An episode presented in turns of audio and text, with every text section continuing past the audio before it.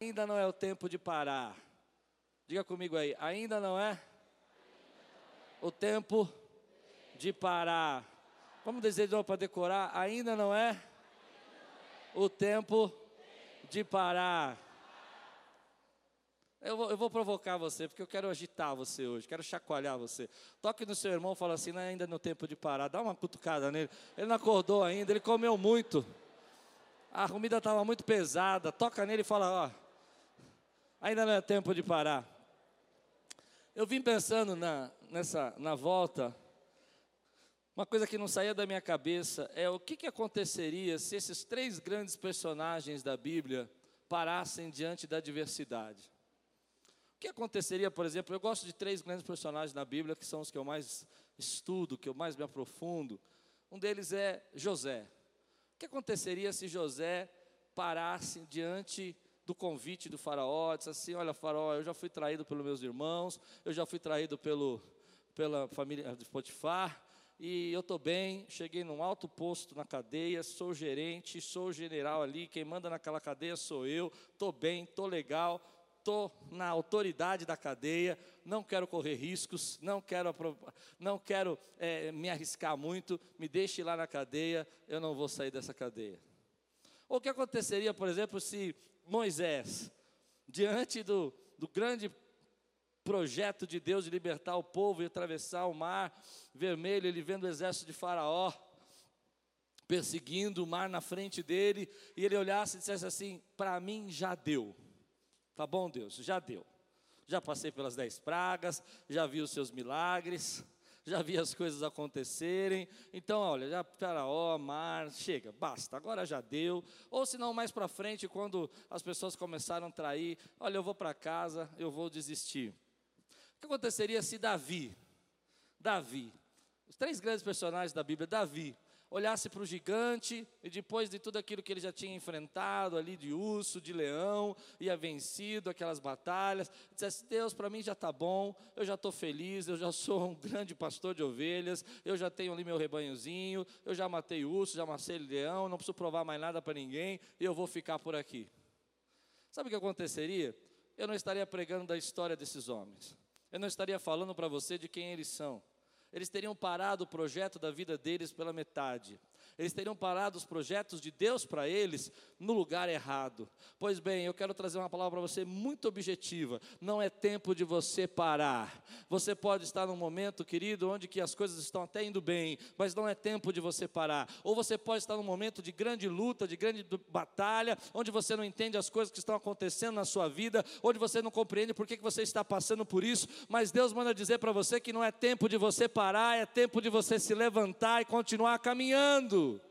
Há muitas, muitas vezes nós não olhamos para essas situações dessa maneira, nós achamos que os problemas não são grandes, que nós deveríamos parar, mas Deus diz do meu coração que não é tempo de você parar, porque Ele tem uma história para escrever na tua vida, e você precisa passar por esse mar, você precisa sair dessa cadeia, você precisa chegar onde Deus planejou para você, você precisa derrubar esse gigante, porque Deus ainda continua escrevendo a tua história, não é tempo de você parar.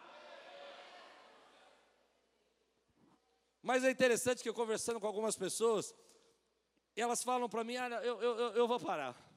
Eu parei. Às vezes a gente nem percebe que parou. A gente simplesmente para.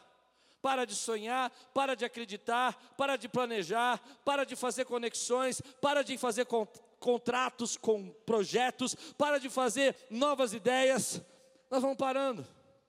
Nós vamos entrando naquele momento onde a nossa vida fica confortável e você diz: Olha, eu já lutei muito, já tive grandes batalhas e eu vou parar. Eu me lembro que aos 40 anos de idade, estou com 48, amém? Mas aos 40, o que eu mais pensava na minha vida é quando eu ia me aposentar. E eu sei que tem muita gente aqui que está nos 40 anos de idade, está pensando preocupadamente como vai se aposentar. Deixa eu dizer para você, aos 48 você vai pensar diferente. Você não vai querer se aposentar. Você vai pensar como você pode ser mais produtivo e como você pode viver os anos que você tem na sua vida de uma maneira melhor. Porque você vai ficar preocupado em fazer aquilo que Deus tem para você. Ele está dizendo para você não parar, porque Ele ainda tem uma jornada na tua vida. Mas a gente pensa, às vezes a gente pensa que ao chegar aos 48, aos 50, aos 55, aos 60, não sei quantos anos você tem, você ia estar numa situação mais estável, você está numa situação mais confortável, e você diz: puxa vida, eu pensava que aos 40 anos eu não ia mais me preocupar com contas, eu pensava que aos 50 anos eu não ia mais me preocupar em pagar aluguel, pagar minha, prestação, eu, ou com emprego, eu ia ter uma reserva, eu achava que eu ia estar no lugar, mas eu não estou. Pois bem, deixa eu dizer para você você. Você ainda não está porque Deus está te levando para o lugar onde Ele planejou para você chegar. Você ainda não está porque Ele está te conduzindo na direção dos propósitos dele para a tua vida.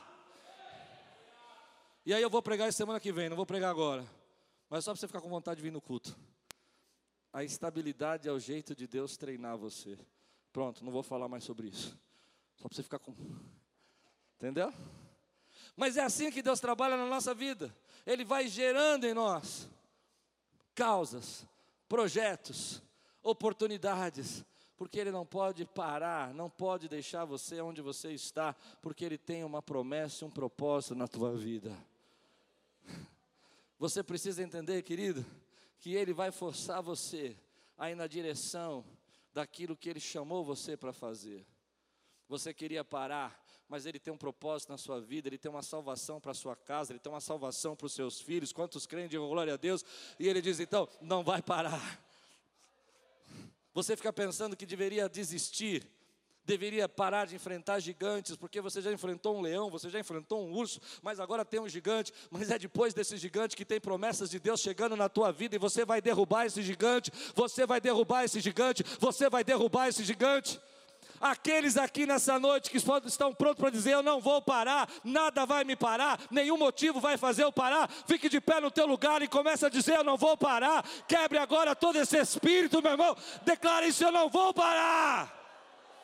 Ah, não é assim que eu quero ver você. Eu quero ver você cheio do Espírito Santo. Diga aí: Eu não vou parar.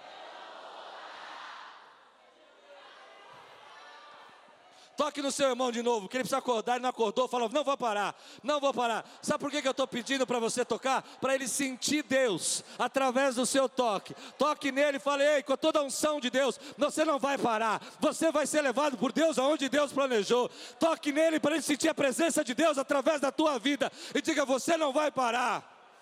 Essas lutas que vêm na nossa vida não são para nos parar. Você não entendeu? Essas lutas que você está passando hoje não são para parar você, mas são para levar você ao teu destino, ao teu propósito, Moisés.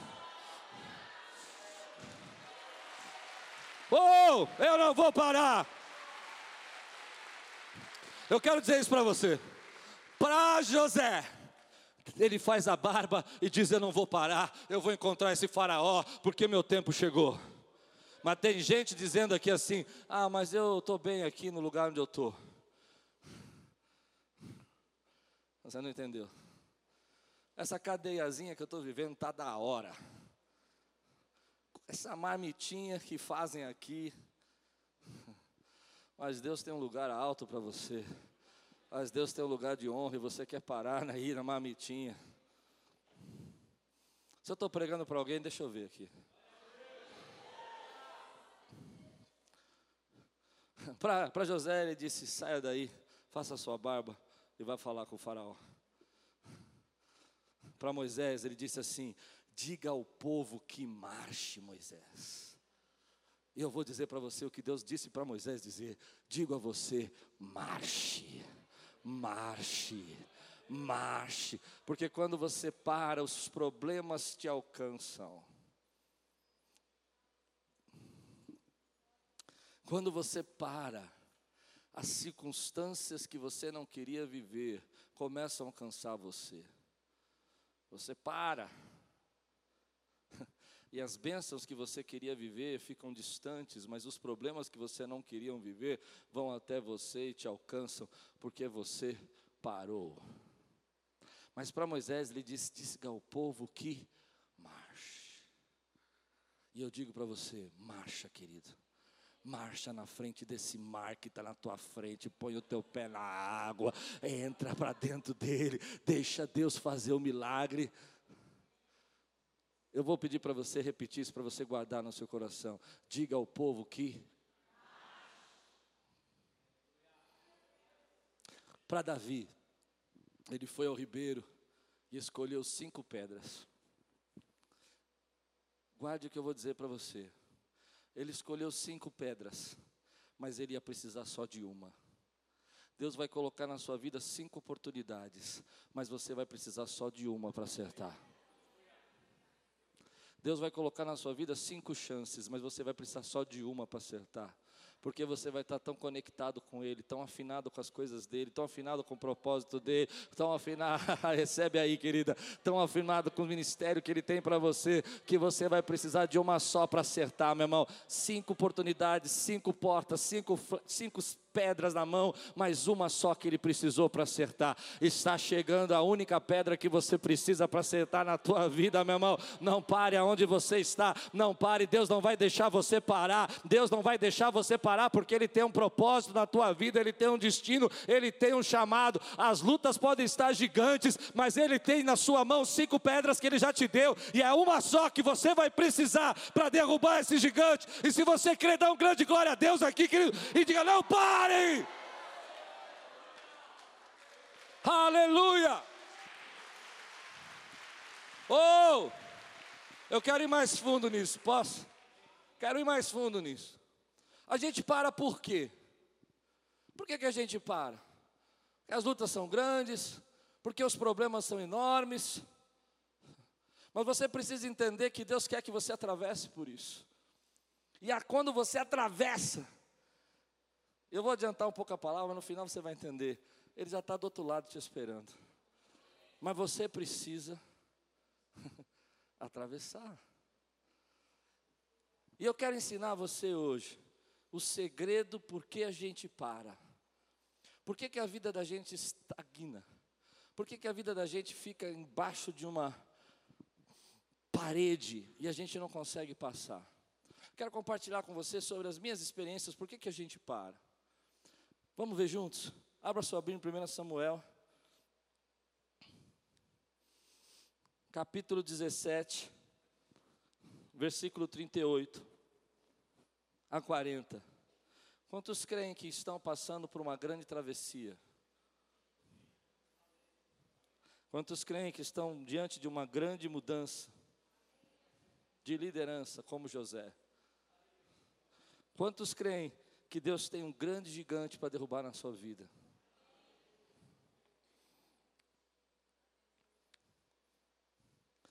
Diz a palavra do Senhor em 1 Samuel, nós vamos ler o texto de Davi de trás para frente, do final para o começo. Amém? Saul vestiu Davi com sua própria armadura, pôs um capacete de bronze na cabeça dele e o vestiu com uma couraça. Davi o cingiu a espada sobre a armadura e tentou andar eu vou explicar por que, que a gente para. E por que, que você, o que você deve fazer se você não quiser ficar parado. Amém? Imagina esse jovem pegando essa armadura pesada, colocando essa armadura nele, e ele andando que nem um robô. Ele não consegue carregar a espada, ele não consegue fazer nenhum movimento rápido, ele não consegue nem lutar. É tanto peso que ele está carregando que ele não consegue lutar. Aí diz a palavra de Deus. Davi cingiu a espada sobre a armadura e tentou andar, pois jamais havia usado. Então Davi disse a Saul: Não posso andar com isto, porque nunca usei. E Davi tirou aquilo de sobre si, pegou o seu cajado na mão, escolheu cinco pedras lisas do ribeiro e a pôs no alfoge de pastor que trazia consigo, e com a sua funda na mão foi na direção do filisteu. Sabe por que, que a gente para? Porque a gente não se conhece. A gente não sabe muito bem as nossas, nossas fraquezas, nós conhecemos muito as nossas habilidades, nós falamos muito sobre aquilo que nós somos bons. É muito comum a gente conhecer pessoas e elas falam para nós: "Não, eu sou, eu sei fazer isso, eu sei fazer aquilo", mas dificilmente você vai encontrar uma pessoa que reconhece aquilo que ela não é boa. Mas aqui está a chave. Se você fizer só aquilo que você acha que é bom, você, você só viver pensando naquilo que você pensa que é bom, isso não vai trazer crescimento para você. O seu crescimento está limitado naquilo que você não é bom. Eu vou explicar. Eu vou explicar. Se eu uso uma armadura que não é minha, porque eu não conheço, eu não me conheço, eu não sei que eu não sou forte o suficiente, e eu não me reconheço que sou, não sou capaz de usar uma espada, porque eu não tenho força para fazer isso, eu não sou dessa, dessa linha de guerreiro, eu vou usar uma arma errada, vou usar uma armadura errada, e eu vou ser uma pessoa que eu não deveria ser, e eu vou ficar parado. Mas se eu sei quem eu sou, se eu entendo quem eu sou, se eu reconheço as minhas fraquezas, se eu reconheço aquilo que eu não sou capaz, isso me dá a oportunidade de lutar com as armas que eu posso lutar. E leva tempo para você se conhecer. A gente acha que se conhece de um dia para o outro. Eu me conheço, mas leva tempo para você se conhecer, leva uma vida para você se conhecer. Eu vou dizer para você que aos 48 anos de idade, eu ainda estou me conhecendo. Há coisas em mim que eu não sabia que eu era, há coisas em mim que eu não sabia que eu fazia.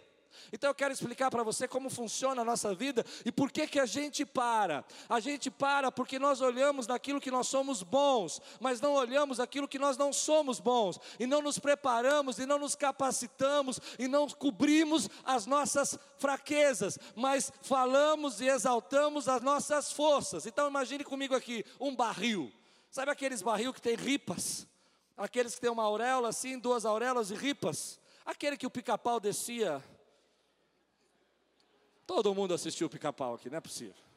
Passou 50 milhões de vezes na televisão. Uou, lembra? Então é esse aí. Sabe aquele barril? Ele é feito de ripas, amém? Imagine que um barril daquele tem 8, 10 ripas, para ele poder fazer a volta, certo? Cada ripa dessa agora, eu estou dando um nome.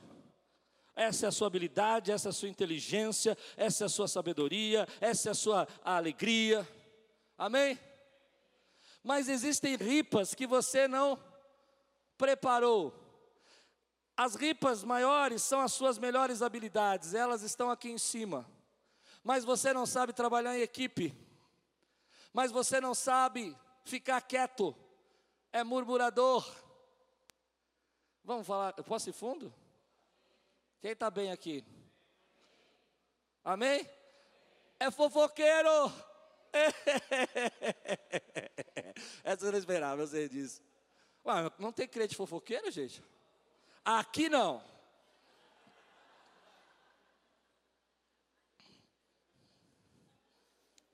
Mas você olha as ripas maiores, as ripas menores, é difícil de se relacionar. Tá bom, eu vou direto, é chato. Mimimi, nhinhinhi, nhinhinhi. Imagine o barril, está com o barril ainda na cabeça? Uma ripa é dessa altura, mas a ripa do relacionamento é dessa. A ripa do trabalho de equipe é dessa altura aqui, ó. O que, que determina o tamanho de que Deus pode encher esse barril? Pense, o que, que determina o quanto Deus pode encher o barril? É a ripa maior ou é a ripa menor? A menor, porque quando Deus colocar a porção dobrada em você, vai vazar pela ripa menor. Não, você não entendeu. Você vai entender, mas não entendeu. Deus está colocando sobre você uma grande vitória na tua vida. Mas você não pode segurar essa grande vitória, porque a ripa menor do trabalho em equipe você não sabe fazer.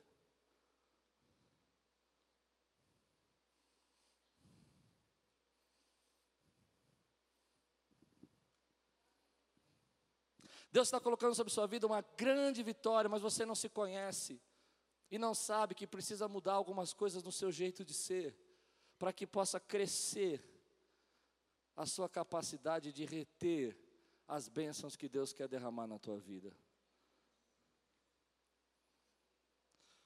Eu vou explicar para você. Davi não lutou com uma espada, porque ele ia lutar contra um gigante. E contra um gigante, no corpo a corpo, mano a mano, ele ia sair na pior mas como a arma à distância, jovem e ágil. Eu sei que você está dizendo, mas a Deus ia dar a graça dele. Tudo bem, irmão. Mas ele foi sábio, mesmo Deus dando graça, ele não foi como uma espada, ele foi como a funda.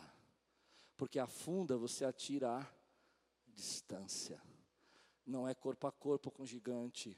Ele se conhecia. Gigantes são lentos.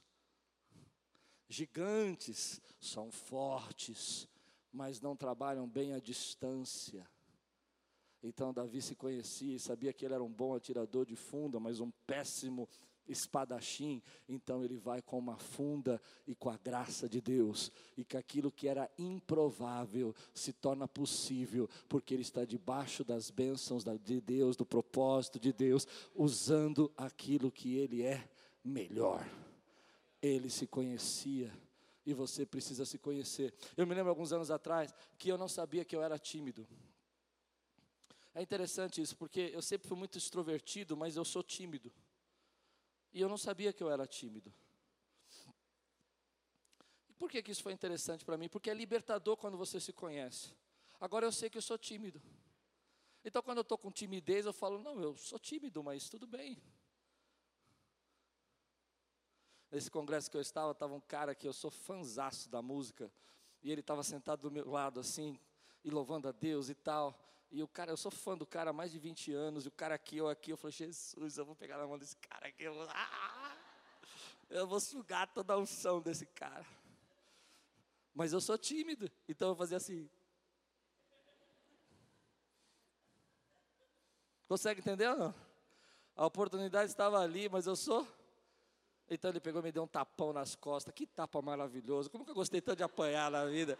E falou, pá! Eu falei, Deus, aleluia. Quando você conhece quem você é, quem você conhece, quais são as suas limitações. Você começa a crescer, querido, naquilo que você é improvável, e você começa a viver as bênçãos de Deus. Você está parando, porque está focando no que é melhor e está esquecendo no que é fraco. Fortaleça o que é fraco, levante o que é fraco. É mal em relacionamento, mude isso. É mal em falar com as pessoas, não sabe trabalhar com a equipe, mude isso, para que você possa viver a porção dobrada da bênção de Deus. O que determina o teu crescimento não é aquilo que você é bom, o que determina o seu crescimento é aquilo que você é ruim. Eu estou pregando para alguém aqui, eu quero ver amém. Então, Davi, escolhe as armas. Davi sabe quais são as armas que ele vai usar. Ele não vai qualquer, com qualquer arma porque ele se conhece. Ele fala: Eu não sou forte o suficiente para isso. Eu não aguento esse tranco aqui, não. Se eu pegar essa armadura aqui, eu vou cair. Mas eu vou com a minha funda. E eu vou com a graça de Deus eu vou com aquilo que eu sei que eu sou capaz, que Deus vai fazer o milagre que eu preciso fazer. Você parou, querido, porque você olhou só para as suas qualidades e parou de olhar para aquilo que você precisava crescer. Semana que vem eu vou falar sobre isso. Por que, que Deus põe você na instabilidade para você crescer? Mas se você não entender isso, você não vai crescer. Durante muito tempo eu não entendia isso. Eu ficava preocupado, eu dizia para Deus, você já disse isso para Deus? Deus, mas eu faço isso, eu faço aquilo, eu, me, eu oro, eu busco, eu clamo pelo teu nome e as coisas não acontecem. Alguém já disse isso? Eu vou dizer para você um segredo. É porque você está olhando só o que você faz melhor. Você precisa começar a olhar para aquilo que você ia falar, ah, eu sou assim mesmo. Esse é o meu jeito. Eu sempre fui assim. Mude. Use as armas que Deus está te dando. Ele vai te dar cinco pedras, você só vai precisar de uma para derrubar o gigante, mas você precisa escolher essas suas pedras bem escolhidas. As pessoas que não entendem isso que eu estou pregando, porque elas ficam pensando que isso é muito duro para elas. Mas deixa eu dizer uma coisa que aconteceu comigo alguns anos atrás. Alguns anos atrás eu estava conversando com alguns amigos pastores, e um deles, não sei porquê, ficou bravo comigo, eu não sei o que eu fiz. E ele olhou para mim e falou assim: Escuta aqui, eu vou dizer uma coisa para você. E bravo, estava bravo, estava bravo. Ele falou assim: Escuta aqui, eu vou dizer para você: Você é isso, isso, isso, é muito chato. Nossa, eu fiquei ofendido, irmão. Pensa num rapazinho bravo. Eu engoli assim, eu assim. Fui para casa, falei, sabe uma coisa? Ele está me ensinando uma coisa. Ele está me mostrando uma das minhas ripas que são menores. Ele está me dando uma oportunidade de crescer. E outro dia, conversando com uma pessoa, agora essa semana, conversando com um amigo, eu olhei para ele e falei assim: Eu sei porque a sua vida parou. Ele disse para mim: Sabe, então por que, que não me fala? Eu falei: Vou falar, mas você não vai ouvir. Eu falei: Não, eu vou ouvir. Vai ouvir, mas eu já falei, só que você não ouviu. Não, mas eu vou falar então. Você vai falar, vou falar. Mas você já não já falei, você não ouviu, mas vamos ver se você vai ouvir. Eu falei, sabe por que sua vida parou? Porque você não sabe que é medroso. Ele olhou para mim e falou assim: É, eu vou falar uma coisa para você. Eu falei: Ixi, vou apanhar agora. Eu sou muito medroso mesmo. Eu falei: Começou um processo de Deus levantar você para pôr porção dobrada. Quantos a gente não sabe que é medroso? A oportunidade vem e você não entra. Mas quando você sabe que você é medroso, a oportunidade vem e você fala assim: Eu vou com medo mesmo, mas eu vou. Eu sei que eu sou medroso, mas dessa vez o medo não vai me parar. Quantos entendem que eu estou pregando aqui? Pode dizer glória a Deus. Você parou porque não olhou para o seu medo, não olhou para a sua, para a sua incredulidade, não olhou para a sua falta de fé, não olhou para aquilo que você precisava mudar. Mas deixa eu dizer para você: Deus tem um destino para você e Ele não vai deixar você parar, e Ele vai empurrar você, e Ele vai colocar você em situações difíceis para que você chegue aonde Ele planejou para a tua vida. É por isso que Deus vai nos jogando, às vezes, na frente do mar, na frente do gigante, para você aprender não parar. A segunda coisa, por que, que a gente para? Quero ler aqui com você, voltando para trás. Versículo 26 a 31 de 1 Samuel 17. Eu quero ouvir um glória a Deus aqui. Sua vida parou? Deus vai acelerá-la. A segunda coisa, porque a gente para, essa você não vai gostar. Se você não gostou da primeira, vai piorar. Tudo bem? Então Davi perguntou aos homens que estavam perto dele: Que será dado ao homem que matar esse filisteu e livrar Israel de tal afronta? Quem é esse filisteu circunciso para afrontar os exércitos do Deus vivo? E o povo repetiu as mesmas palavras, dizendo: É isso que será dado ao homem que o matar Eliabe, o irmão mais velho, ouviu Davi falando com aqueles homens. Percebe que o irmão mais velho de Davi ouviu Davi falando com aqueles homens. E ele ficou irado com Davi e disse: Por que você veio para cá? E com que você deixou aquelas poucas ovelhas? E com quem você deixou aquelas poucas ovelhas no deserto? Sei que você é presunçoso e mau. Você veio aqui só para ver a batalha. Davi respondeu: O que foi que eu fiz agora? Apenas fiz uma pergunta. Então Davi se desviou dele na direção de outro e fez a mesma pergunta. e o povo lhe deu a mesma resposta de antes. Alguns homens que tinham ouvido a palavra de Davi foram anunciá-las a Saul, que mandou chamar Davi. A segunda motivo porque a gente para é porque a gente sabe demais.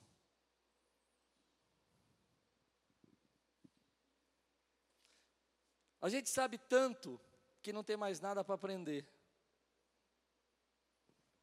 Olha que interessante aqui. O irmão de Davi já sabia de tudo que Davi tinha feito, já sabia quem ele era, já sabia o que ele fazia, e sabia por que, que ele estava lá. E disse: Você é mau, você veio aqui só para ver a batalha. Ele já sabia tudo. Mas Davi não sabia nada. Ele não sabia nem que ele não podia derrubar um gigante. Você lembra quando você começou? Quando você começou, você não sabia nada e Deus te usava mais.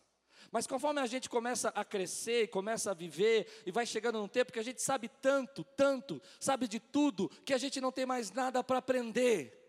E por que, que a gente não tem mais nada para aprender? Nós não somos mais curiosos. Davi era curioso, ele estava lá perguntando: o que, que vai ganhar? Quem é esse filisteu? O que, que vai acontecer se ele derrubado? Olha, mas vai ganhar, vai mesmo? É isso mesmo? Mas deixa eu entender: é só derrubar ele. Ele nem sabia que não podia derrubá-lo, porque ele era pequeno, mas ele sabia que Deus podia fazer, meu irmão.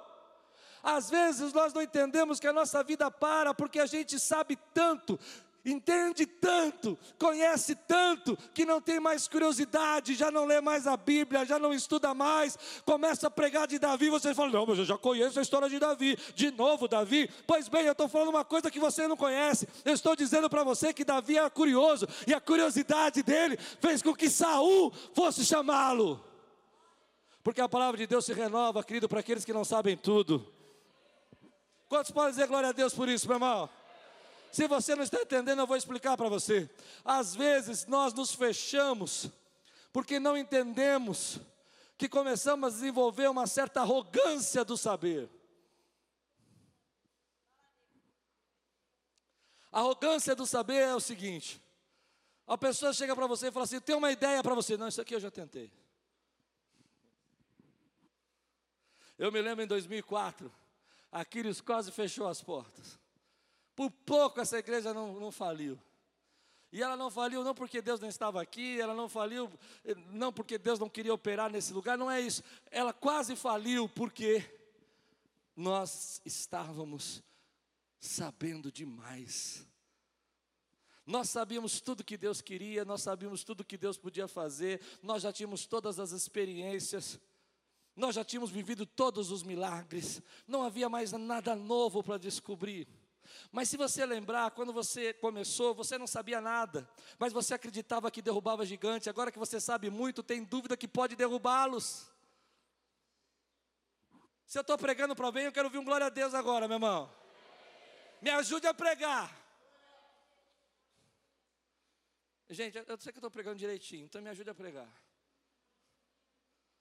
Mas é verdade. Então meu coração era fechado, as ideias novas vinham, projetos novos. Eu já sabia o que Deus queria ouvir, eu já sabia que música que Ele queria que nós cantássemos, eu já sabia que louvor que funcionava, eu já sabia que música que ia dar certo ou não.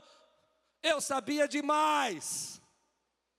Mas eu aprendi naquela época, e graças a Deus foi isso que fez com que a vida não parasse, é que a gente precisa aprender a arte de não saber a arte de dizer eu não sei, há coisas novas que Deus quer fazer na minha vida hoje, ah, o mundo está mudando, a unção de Deus tem refresco hoje, óleo fresco para a nossa vida hoje. Eu quero saber o que Deus está fazendo hoje nesse lugar, porque eu não sei. Mas a nossa vida para porque a gente sabe demais. Alguém chega para você e diz assim: Ei, Há uma grande oportunidade de trabalho. Ah, eu já sei isso aí, eu já trabalhei com isso aí, isso aí não funciona. Alguém chega para você e fala assim: ó, tem um curso novo. Eu já fiz centenas de cursos, e eu sou, sou formado em três cursos, cinco cursos, sete cursos, e eu não sou cursos, cursos. Você sabe muito, irmão. Você tem medo de dizer não sei. Mas deixa eu dizer uma coisa para você. É bom não saber, porque quando você não sabe, você também não sabe que pode derrubar um gigante. Porque você não sabe que pode, não sabe que pode derrubar um gigante, você vai para frente do gigante e você ataca suas pedras lisas, uma só, que você só precisa de uma. Porque não sabe, ele cai. Mas como você sabe muito, você fala: não vou tirar pedras porque gigantes são mortos a espadas e não são mortos a pedradas. Pedradas são para cachorros. Eu vou explicar para você: cachorros é de uma raça canina. Ele é Ei, eu não quero saber.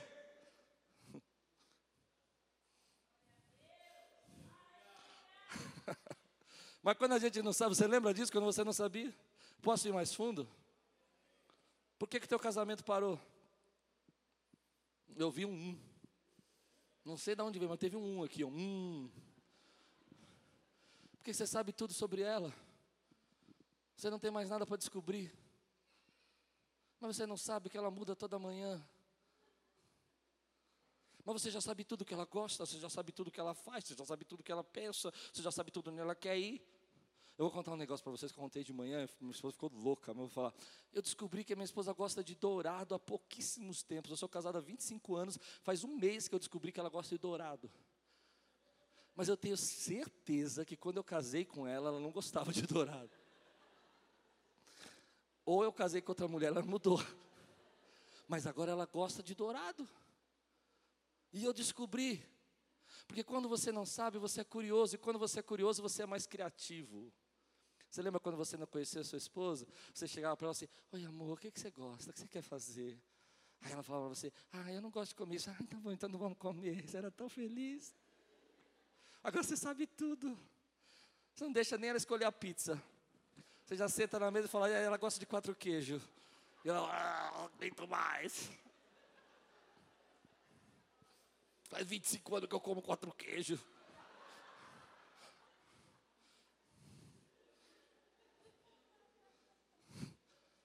Não é? Há 25 anos que eu como quatro queijos, ela fica pedindo pizza de quatro queijos. O problema é que a gente sabe muito, querido. E a gente precisa desenvolver a arte de não saber.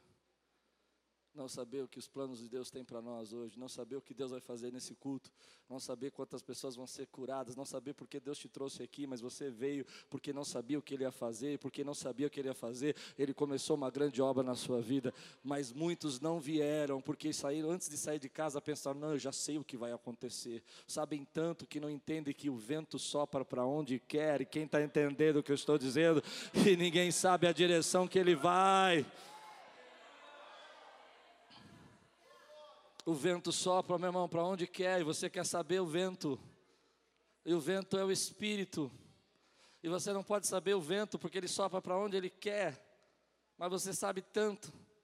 Não sabe muito de você, mas sabe tanto de tudo que você está matando o seu crescimento. Você está matando as bênçãos de Deus para a sua vida. Você está matando as suas oportunidades. Eu vivi isso em 2006. De 2004 e 2006, Aquiles começou a ser uma igreja sabedora.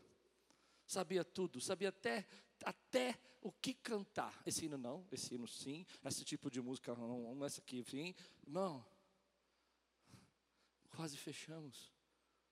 Sabe por quê? Porque você começa a impedir que Deus traga coisas novas para a sua vida. Você não é mais criativo você entra no automático. Você já não age mais com curiosidade. Você já lê a Bíblia assim. Quantos entendem? Salmo 23, o Senhor é meu pastor, não me faltará. Peitar-me faz vezes passos, diga me para tranquilas. Refrigera minha alma. Amém. Eu já sei. Mas quando você é curioso, você lê, o Senhor é o meu pastor. O que isso quer dizer? O que quer dizer hoje? O que quer dizer agora? O que quer dizer para a minha vida nesse momento? O que é refrigera a minha alma nesse culto hoje? E aí você fala, eu não sei, Senhor.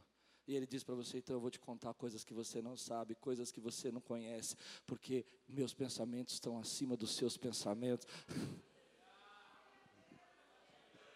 e meus propósitos estão acima dos seus propósitos. Igreja, você para quando você sabe muito.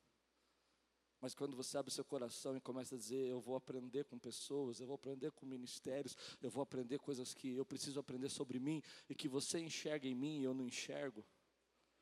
Você vê em mim, mas eu não vejo, mas eu estou pronto para aprender. Então a tua vida começa a andar. Teu chefe sabe quem você é. Você não sabe, mas teu chefe sabe quem você é. Tua esposa, hum, sabe bastante sobre você. Talvez não saiba tudo, mas sabe bastante sobre você. E ela pode falar muitas coisas que você precisa mudar. Mas quando você começa a destravar a tua vida, é porque você começou a olhar de novo com aquele espírito, aquela alegria de estar curioso e dizer: Deus, o Senhor tem coisas novas para fazer.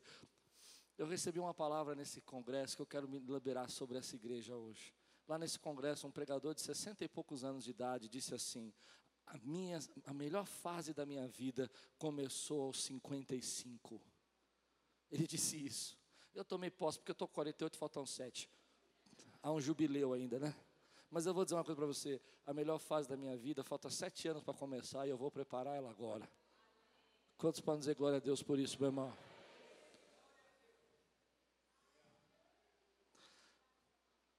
Quantos estão prontos para aprender coisas novas?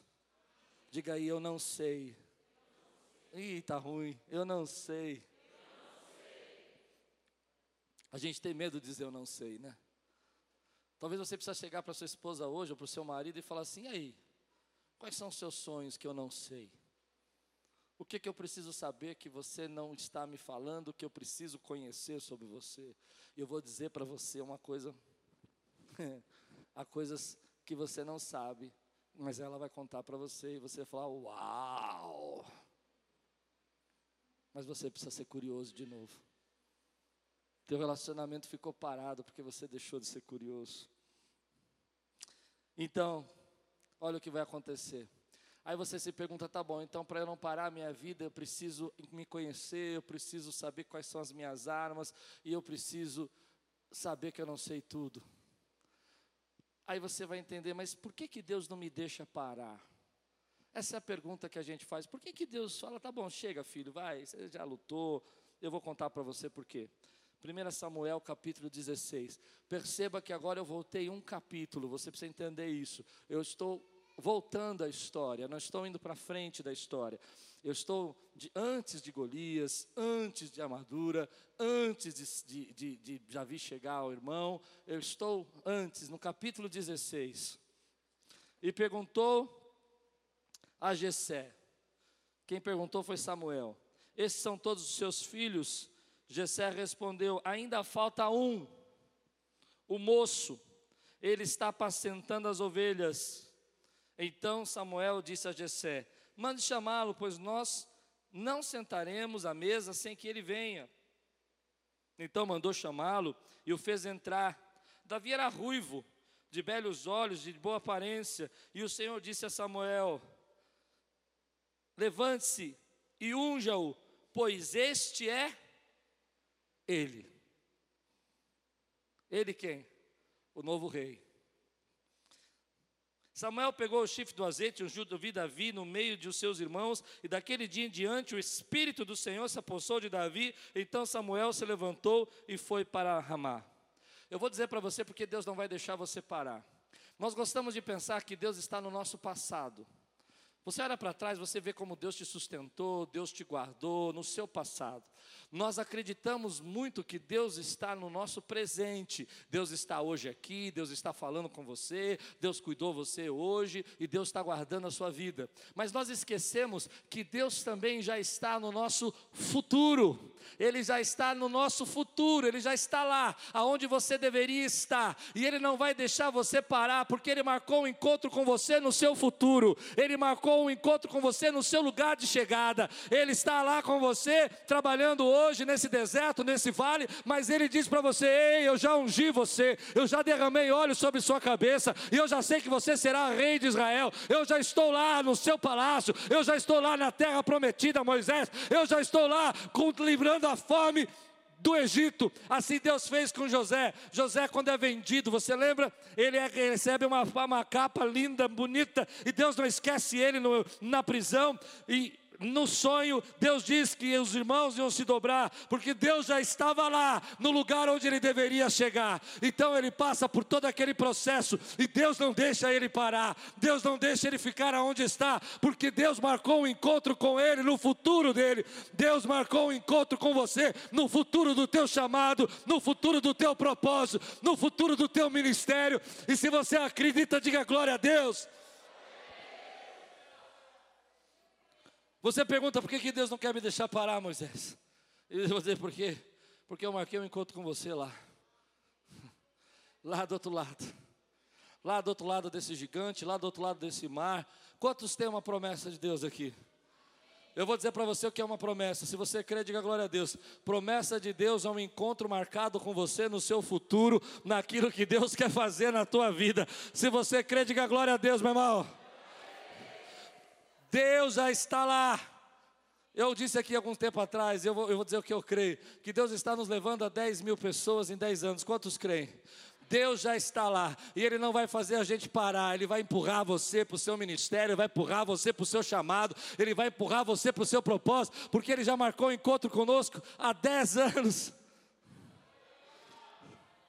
E você diz, eu vou parar, e Deus diz, não vai não porque lá atrás eu fiz uma promessa na tua vida e disse que você ia chegar em tal lugar e que você ia viver isso na tua vida e que você ia comer o melhor dessa terra e você quer parar, mas eu estou levando você, eu estou tirando você desse lugar, estou empurrando você na direção desse vale, desse mar, desse gigante, porque eu marquei um encontro com você no seu futuro.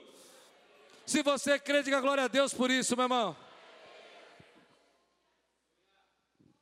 Outra coisa que Deus já falou com a gente e já aconteceu na nossa vida e Deus já estava lá. Com Moisés, ele já estava esperando o povo de Israel no Canaã, eu creio nisso. Houve todo aquele atraso, mas ele disse: Eu vou levar vocês para uma terra que manda leite, e Deus já estava lá. Com José, ele disse lá quando ele era jovem: Você vai, seus filhos, seus irmãos, perdão, seus irmãos vão se encurvar diante da sua presença, seu pai, ele ganhou uma capa colorida, lembra da capa? Os irmãos ficam com ciúmes. Mas Deus já estava lá com José governando o Egito. Eu creio, querido, que Deus está conosco com essa igreja no propósito que Deus tem para a nossa vida. Por isso Ele não vai deixar você ficar parado. Por isso Ele não vai deixar você onde você está. Por isso Ele vai levar você na direção que Ele planejou para a tua vida. Porque Ele já está lá te esperando. Esperando o teu chamado, esperando o teu propósito, esperando o seu ministério, esperando as vidas que você vai ganhar para Ele. Às vezes nós olhamos muito aquilo que nós somos bons. E eu vou dizer uma coisa para você: Aquiles é muito bom em restaurar pessoas é muito bom em tratar a alma de gente, isso a gente é especialista. Mas tem uma coisa que eu quero ser bom também. É uma coisa que é uma ripa pequena que a gente precisa puxar para cima. Nós vamos ser bons evangelistas nós vamos falar do amor de Jesus para as pessoas. Eu não estou pedindo para você falar da Quiris, eu estou pedindo para você falar do que Deus faz na sua vida. Eu estou pedindo para falar quem é Deus para você. Fale para as pessoas, meu irmão, vamos levantar essa ripa aqui, porque Deus já marcou um encontro conosco lá nos 10 mil. Quantos creem nessa palavra? Diga glória a Deus. Quantos recebem essa palavra? Diga glória a Deus, querido. De manhã o irmão disse para mim, sabe, eu fiquei pensando, por que, que Deus nunca me deixa parar?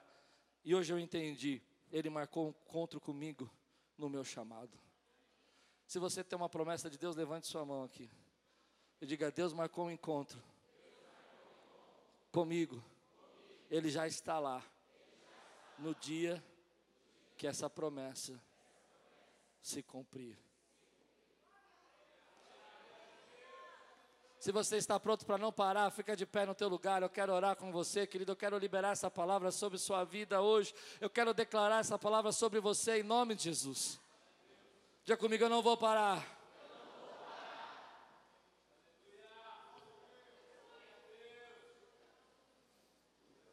Eu sinto que algumas pessoas sentiram essa palavra muito dura. Se você sentiu ela dura, querido, não tem problema. Deixe Deus trabalhar na tua vida. Sabe por quê? Porque Deus quer crescimento para você. E às vezes a maneira de Deus trazer crescimento para a nossa vida é chacoalhar o nosso barco, é bagunçar um pouco os nossos conceitos, é fazer a gente pensar, não é? Mas Ele vai nos levando para aquilo que Ele planejou para nós. E por que, que Ele faz isso? Porque Ele marcou um encontro com você no teu chamado. Você lembra que o testemunho do Carlos? Ele disse que ele foi portelando o chamado dele um ano, dois anos, dez anos, e Deus esperou esses dez anos, mas chegou uma hora que Deus teve que chacoalhar a vida dele, porque ele tinha marcado o um encontro com ele no ministério dele. E Deus marcou um encontro com você no seu chamado, no seu ministério, no seu propósito. Quantos creem, levante sua mão aqui, dá um grande glória a Deus por isso, querido. Levante sua mão e diga comigo, Senhor, eu estou pronto para não parar. Eu sei que o Senhor tem promessas e eu marco um encontro com o Senhor no lugar de receber essas promessas. Em nome de Jesus, em nome de Jesus, em nome de Jesus, em nome de Jesus.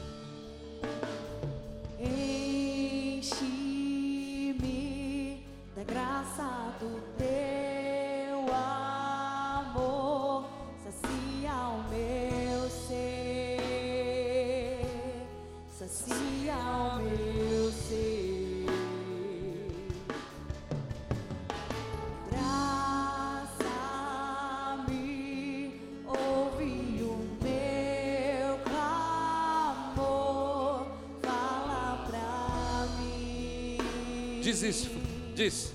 Fala pra mim. Se você não sabe, se rende. Eu me rendo. Eu me rendo pra conhecer-te. Se rende pra conhecer-te.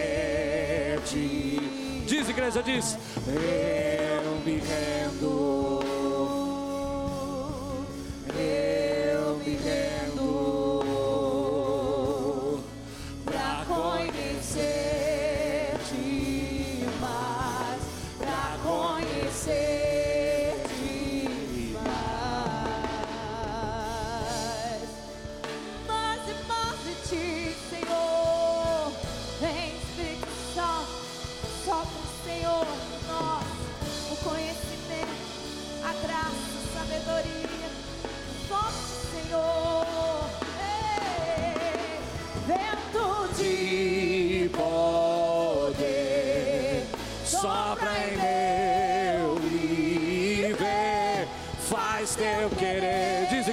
Diz, igreja. Invoca o nome dele, invoca o nome dele. Como um vendaval sobrenatural. Faz teu querer, faz teu querer em mim. Sabe, se você vai para onde Deus está mandando você ir, você não para, você tem a certeza que Ele já está lá te esperando. O gigante não podia parar Davi, porque Deus tinha dado a ele uma unção de rei, e Deus já estava esperando ele no palácio. A sua luta não pode te parar, querido, porque Deus já derramou sobre você uma promessa, e Deus está esperando você lá no lugar onde você vai descontar essa promessa. Se você crê, diga glória a Deus. Se você vai na direção da sua promessa, você vai na direção da onde Deus está te esperando. Você não pode parar. A segunda coisa que eu aprendo, querido, se ele já está, Davi não poderia pensar: esse gigante irá me matar. Sabe por que, que Davi não podia acreditar que o gigante ia matá-lo? Falou assim: "Ei, espera um pouquinho, Deus tem uma promessa na minha vida, eu vou estar lá. E Deus marcou um encontro comigo lá. Então esse gigante vai cair.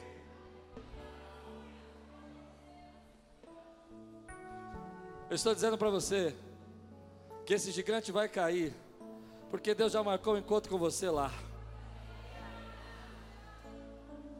Às vezes as pessoas se levantam contra você e elas falam assim: olha, não vai dar certo, você não vai conseguir, você, ai, dessa vez você não passa. Tem até uma música que a gente canta aqui, né? Ninguém consegue entender, né?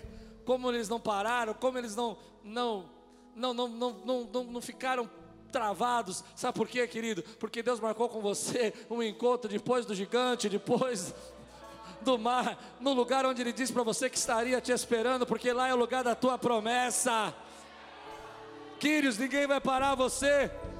Continue indo na direção, em frente a esse gigante, em frente a essa luta do seu trabalho, em frente a essa luta do seu casamento. Sabe, deixa, deixa eu falar agora para os casais, escute, escute, para os casais, um pouquinho, um minuto só. Casais, vocês não estão com problema no seu casamento, vocês estão com problema de saber demais sobre o seu casamento. Você não deixou de amar sua esposa, você não deixou de amar o seu marido, não é isso. É que você acha que sabe tanto dela que você já não tem mais curiosidade, está perdendo o interesse. Pronto, falei. Mas a pessoa que Deus te deu é uma mulher fantástica, é uma mulher que está sendo transformada por Ele, é uma mulher cheia da graça dele, e você precisa descobrir essa mulher. Hum. E o marido que Deus te deu é uma pessoa incrível, que está cheia de problemas, às vezes está cheia de medos, mas é uma pessoa que por baixo de tudo isso, é uma pessoa que Deus separou para você e você precisa descobri-lo. Você precisa voltar a encontrá-lo. Há uma música muito antiga, dos anos 70, que a minha filha estava mostrando para mim. Exemplo péssimo que eu dei na igreja, mas tudo bem, aqui é uma igreja religiosa, eu vou dar. Minha filha mostrou uma música para mim dos anos 70. Eu não vou falar o nome da música, eu também não sei. Mas a música conta uma história na época que nem tinha internet. E diz que um casal estava muito frio na música, tá? Muito frio. E, ele- e a moça colocou um anúncio, tinha internet, colocou um anúncio no jornal, procura-se um alguém, bababá, bababá, que nem antigamente, na década de 70, fazia isso, tinha uns anúncios, né? Lembra disso? Não, Você não é dessa época, tudo bem. E diz que uma pessoa leu o anúncio, achou interessante a descrição, achou incrível, e marcou um encontro com a pessoa lá num, num lugar. Ele achou diferente porque o lugar era um lugar que vendia uma certa bebida e tinha uma certa dança. Mas ele foi. Quando ele chegou lá, quem estava sentado na mesa era. Quem era? A esposa dele. E ele um olha para o outro na música, né? Conta a história, dá risada. E ele fala: Mas eu não sabia que você gostava de dançar. Sabe, às vezes a gente está do lado de uma pessoa há tantos anos e não parou para conhecer essa pessoa. Deixa Deus colocar fogo no seu relacionamento de novo, querido. Deixa você se apaixonar de novo pela pessoa que você já se apaixonou uma vez. Aqueça sua relação, seu amor. Descubra, tenha curiosidade sobre ele, tenha curiosidade sobre ela. Entenda o que ele está fazendo, entenda o que ele está lendo. Descubra por que, que ele gosta tanto desse esporte, dessa desse programa de televisão, do sei lá o que. Se envolva. Seu problema é que você sabe demais dele e perdeu a curiosidade. Mas sabe, o seu casamento tem promessa. E Deus está levando você na direção dessas promessas, porque Ele marcou um encontro com você. Lá no final das suas promessas está escrito: A minha família será uma família bendita no nome do Senhor. A minha família será uma família bendita no nome do Senhor. A minha casa não é casa de divisão, a minha casa é de prosperidade, de bênção, é casa de multiplicação. Quantos podem dizer glória a Deus por isso, querido?